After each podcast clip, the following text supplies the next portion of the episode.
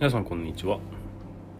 えー今日も隙間時間で明日力を高めるボイスマガジンということで進めていきたいと思います。今日も武田弘樹がお送りしていきます。今日のテーマは何かというとえ将来の夢がない人へその作り方を教えますということで、えー進めていきたいと思います。よく高校生だとかもうすぐ就職する人たちに対して「お前ら夢はないのか?」みたいなことを聞く場面ってありますねそして大抵の人はこう答えます「うん特にないんですよね」で毎年のようにそんなアンケートがありましてで最近の若者には夢がないなんていうことを言われたりしますが、まあ、なんとなく夢がある人っていうのは、まあ、すごいなとかかっこいいなとかそういうふうに思われがちですよね。ですがそれは本当にすごいことなのかなっていうのはあるんですよ。で、まあ、今日はですねそのそんな将来のうんと夢がないという人に対して、まあ、そもそも夢って何なのっていう話だったりなんで持てないんだろうかっていうのをちょっと掘り下げてみたりっていうことで、えーお話を進めていきたいと思いますので、えー本日もよろしくお願いいたします。それではまずはおさらいしておきましょう。夢ってそもそも何でしょうか？おそらくやってみたいことだったりなってみたい人だったり将来に対する単純に希望のことおそらくこれを夢というと思います。で単純な話なんですが、うん、怪我をして病院に行った時に優しい看護婦さんがいた看護師さんがいたっていう経験があって私も看護師さんになりたいなっていう夢を持ったりとかあとはテレビに映っていた宇宙飛行士がかっこいいなと思って宇宙飛行士になりたいと思ったりとか、うん、実はま非常に単純なものが多かったりします。逆に夢がないっていう人は、まあ、やりたいものが見つからないっていうような言い方をしますよね。であなたももしかしたらそうなのかもしれません。じゃあ、うん、と逆に夢が見つかっている人っていうのはどのぐらいいるんでしょうか？世の中にうんとのめり込むほどもう俺はこれがやりたいんだっていうふうにしっかり決めて突き進んでいるような人っていうのは、うん、そんなに多くないんじゃないかなっていうふうに思います。ただこれはおそらくですけど最近の若者っていうだけの話ではなく昔からそうだと思うんですよ。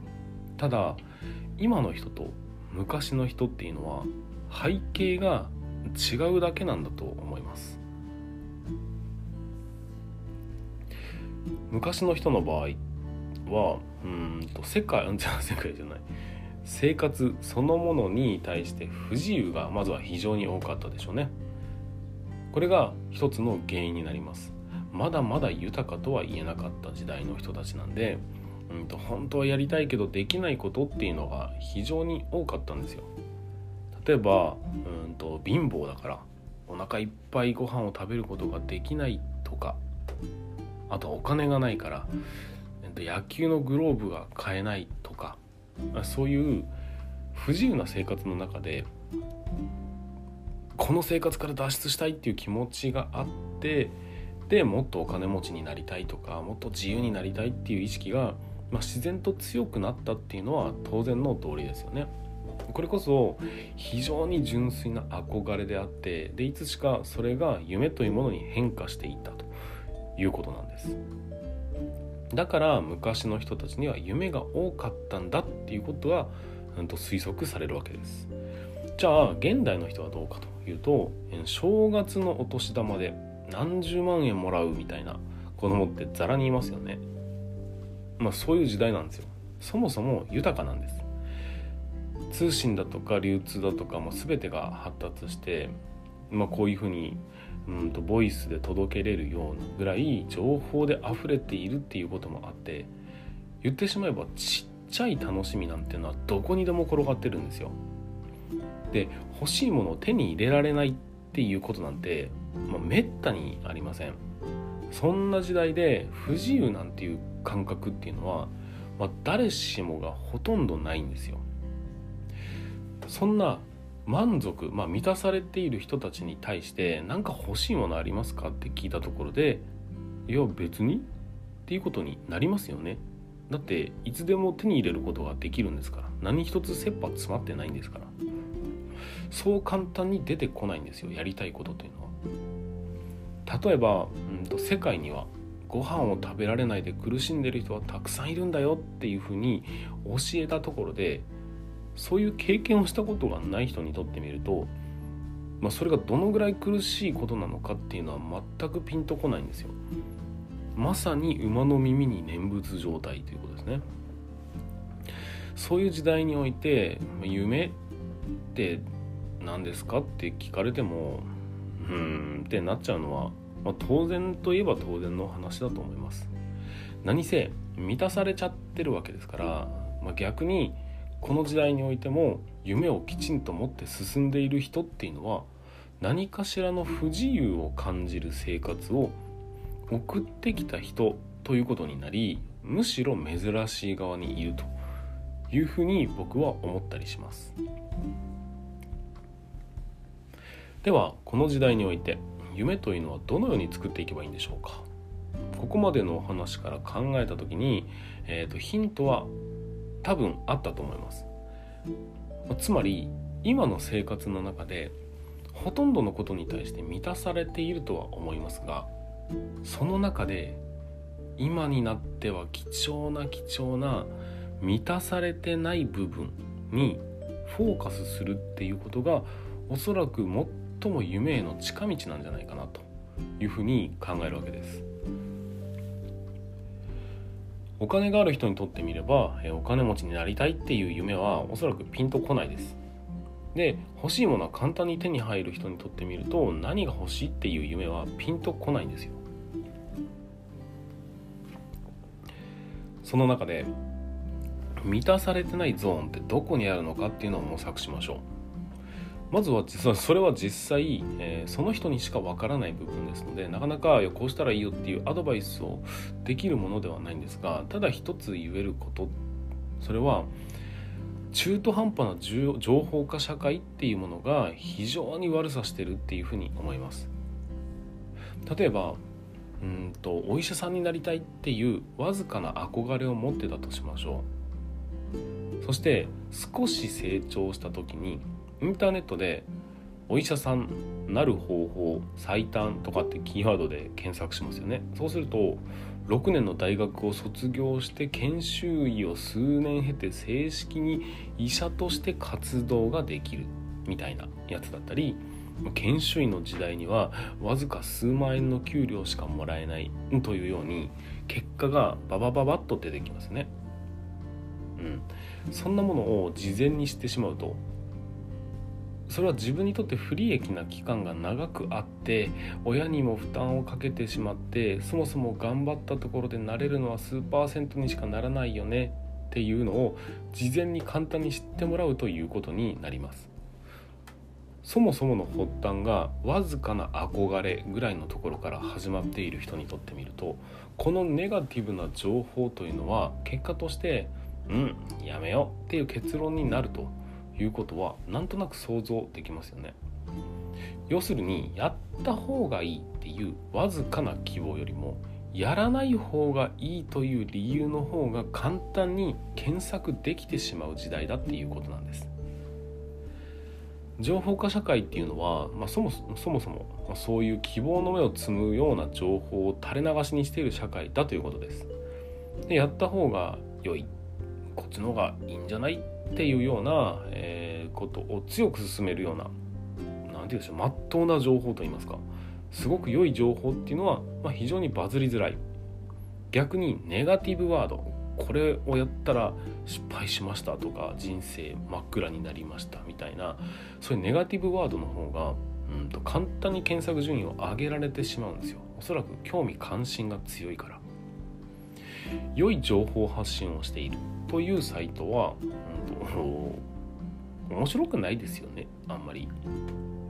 まして成功している人にとってみるとわざわざ俺こんなに成功してるんだよねっていうような発信はしないですよね。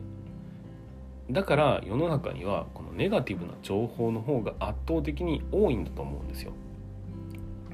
これに対して、まあ、やってみたけど失敗した人っていうのは人の興味を基本的に引きます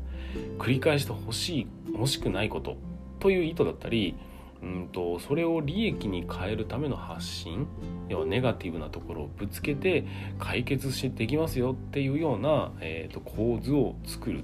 ていうのってまあ商売としてもうまいやり方なんですよ。まあ、他人にとってうんと誰かの失敗っていうのは基本蜜の味なんです。やらない理由なんてのはいくらでもありますよね。例えば喧嘩をすると痛い。だから喧嘩はしない。うん。勉強しても実際の生活にはほとんど役に立たない。だから勉強しない。YouTube で配信をしたりしてもアンチが来る。だから配信しない。車の運転すると事故が起きて怪我をする。だから車をしないなんて山ほどこう例えば出てくるわけですよ。何かを始めるのには当然勇気がいりますがやらないと決めることっていうのは何の勇気もいらないんですよ。だったらそれやりたいなんて思いませんよね。まあ、そうやって一つずつ夢は潰されていってるのです。結局は簡単な話。夢の作り方というのは最初はできないことをできるようになりたいっていう感情から生まれてで知らないことを知るっていうふに変化していくんですよ。夢というのはつまり興味の塊っていうことになります。それをいかにして探していかにして育てていくかというのがつまりは夢の作り方ということになるわけです。それでは本題に入りましょう。どうすれば、え、興味を持つことができるのか。それが分かればいつしか、うんと、夢に変わる可能性のあるちっちゃい種になるということになるわけです。まず最初にやらなければいけないことそれは知らない情報に触れよう。例えば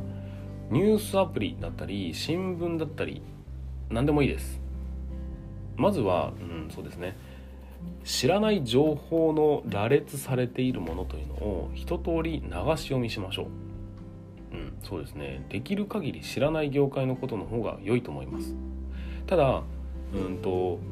流し読みとは言っても題名だけでいいです。題名だけでいいので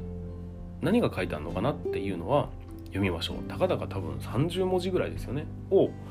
その羅列をダッダッダッダッと読んでいくんですよ。で何のことか分かんないなら全然それでいいですでそしてポイントは中身を読んではいけないということですあくまでニュースアプリが例えばそうですね上から40件50件ぐらいを目で追うとして中身を読むんじゃなくて、題名の文字をちゃんとこう読んでいくっていうだけの作業ですのでおそらく5分ぐらいで終わるわけですよ。というか5分以上やっちゃいけませんっていう縛りを作りましょう。そしてそれを仮にですよ2週間続けてみてください。そうすることでだんだんと同じような言葉が毎日出てくるっていうことに気づきます。逆に昨日あったけど今日ない言葉が異常にいっぱいあるみたいなことに気づきます何度も繰り返されてる言葉っていうのは要するに世の中で起きてる主要なニュース流行りのニュース、まあ、トレンドって言われるものになるわけです1日たった5分。要は5分だけを2週間ただただ毎日続けるだけでいいんです。これをやるだけで少なくともあなたは今まで見たことのない世界に足を踏み入れたということになるのはお分かりですか？しかも世の中の多くの人間が見ているものを共有している。みんなが興味のあるものの中に自分も参戦したということですよ。それだけで世界というのは大きく変わったことになります。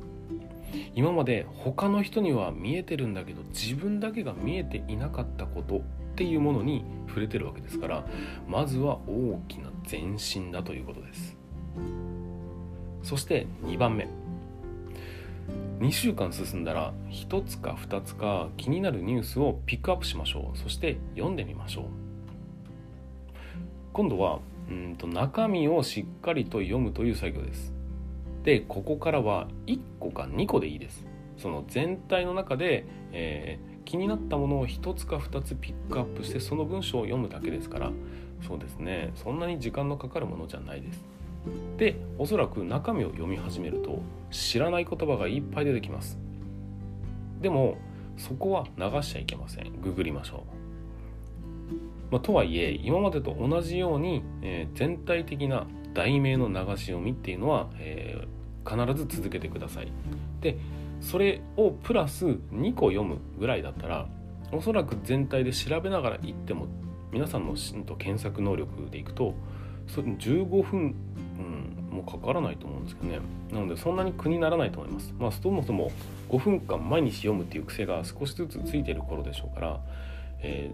まあ、興味があったものを押さえつけて中身を見ちゃいけないの縛りから解放されるので少し興味がうんと湧いてきてるはずなんですよ。で何でしょう？それどころかなぜか見たいなと思っている幅が増えているっていうことに気づくはずです。これはうんと実際に僕の後輩たち5人にやらせました。そしたら5人中4人は、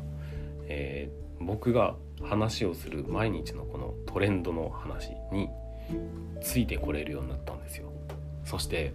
向こうから「これ知ってます?」っていう話を振ってくるようになったんです。ほらね。少し前の、えーまあ、彼らあなたよりも多分断然多くのことに興味が湧いてくるということなんですよ。これが夢の出発地点です。こんなに簡単に夢は探せるっていうことなんですよ。お分かりでしょうか？例えば YouTube で見たコメントだったり2チャンネルで読んだ批判の声みたいな、まあ、今4チャンネルかな？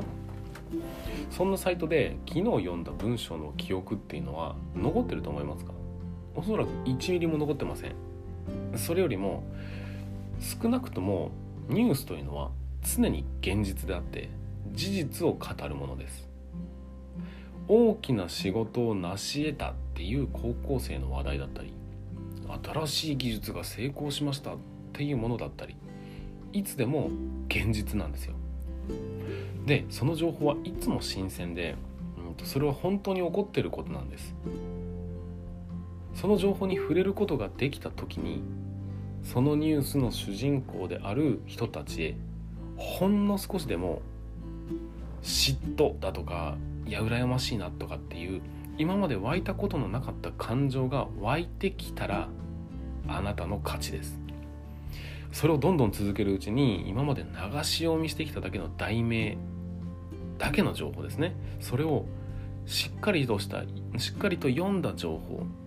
が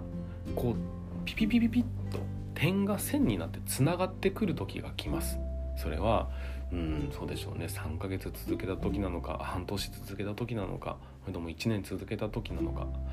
それでもちゃんと情報がつながってくることがあります。で要は結果として頭に入ってきてるってことなんですよ。そして気になったら調べましょ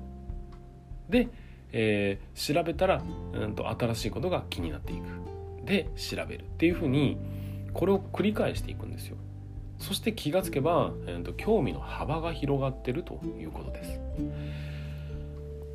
そうやって入ってくる情報っていうのはうんと大きく2つに分かれます。それは経験から来る情報それと知識から来る興味。もう一つ言います。もうもう一回言いますね。経験から来る興味です。と知識から来る興味。この2つです。例えば政治でこんなことがありました。っていう今日記事に対して興味を持ったとしましょう。それは知識から来る興味です。新しい知識をどんどんつなげるものになります。これに対してうんと AI が将棋の名人を倒しました。っていう記事は経験から来る興味です。要は将棋っていうものをやったことがある人にとってみるとその知識の上にポンと AI という言葉が加わったらそこに生まれてくる興味というのはまあ、そういう感情は、えー、あなたの希望になるわけです。そしてそれが夢の種になるということです。人間を変えるものはいつも環境です。新しい環境新しい興味を持つことができる環境を強制的に作り出すことがもしもできればそこには興味が生まれてそして夢を持つという感情に変わっていくことになります。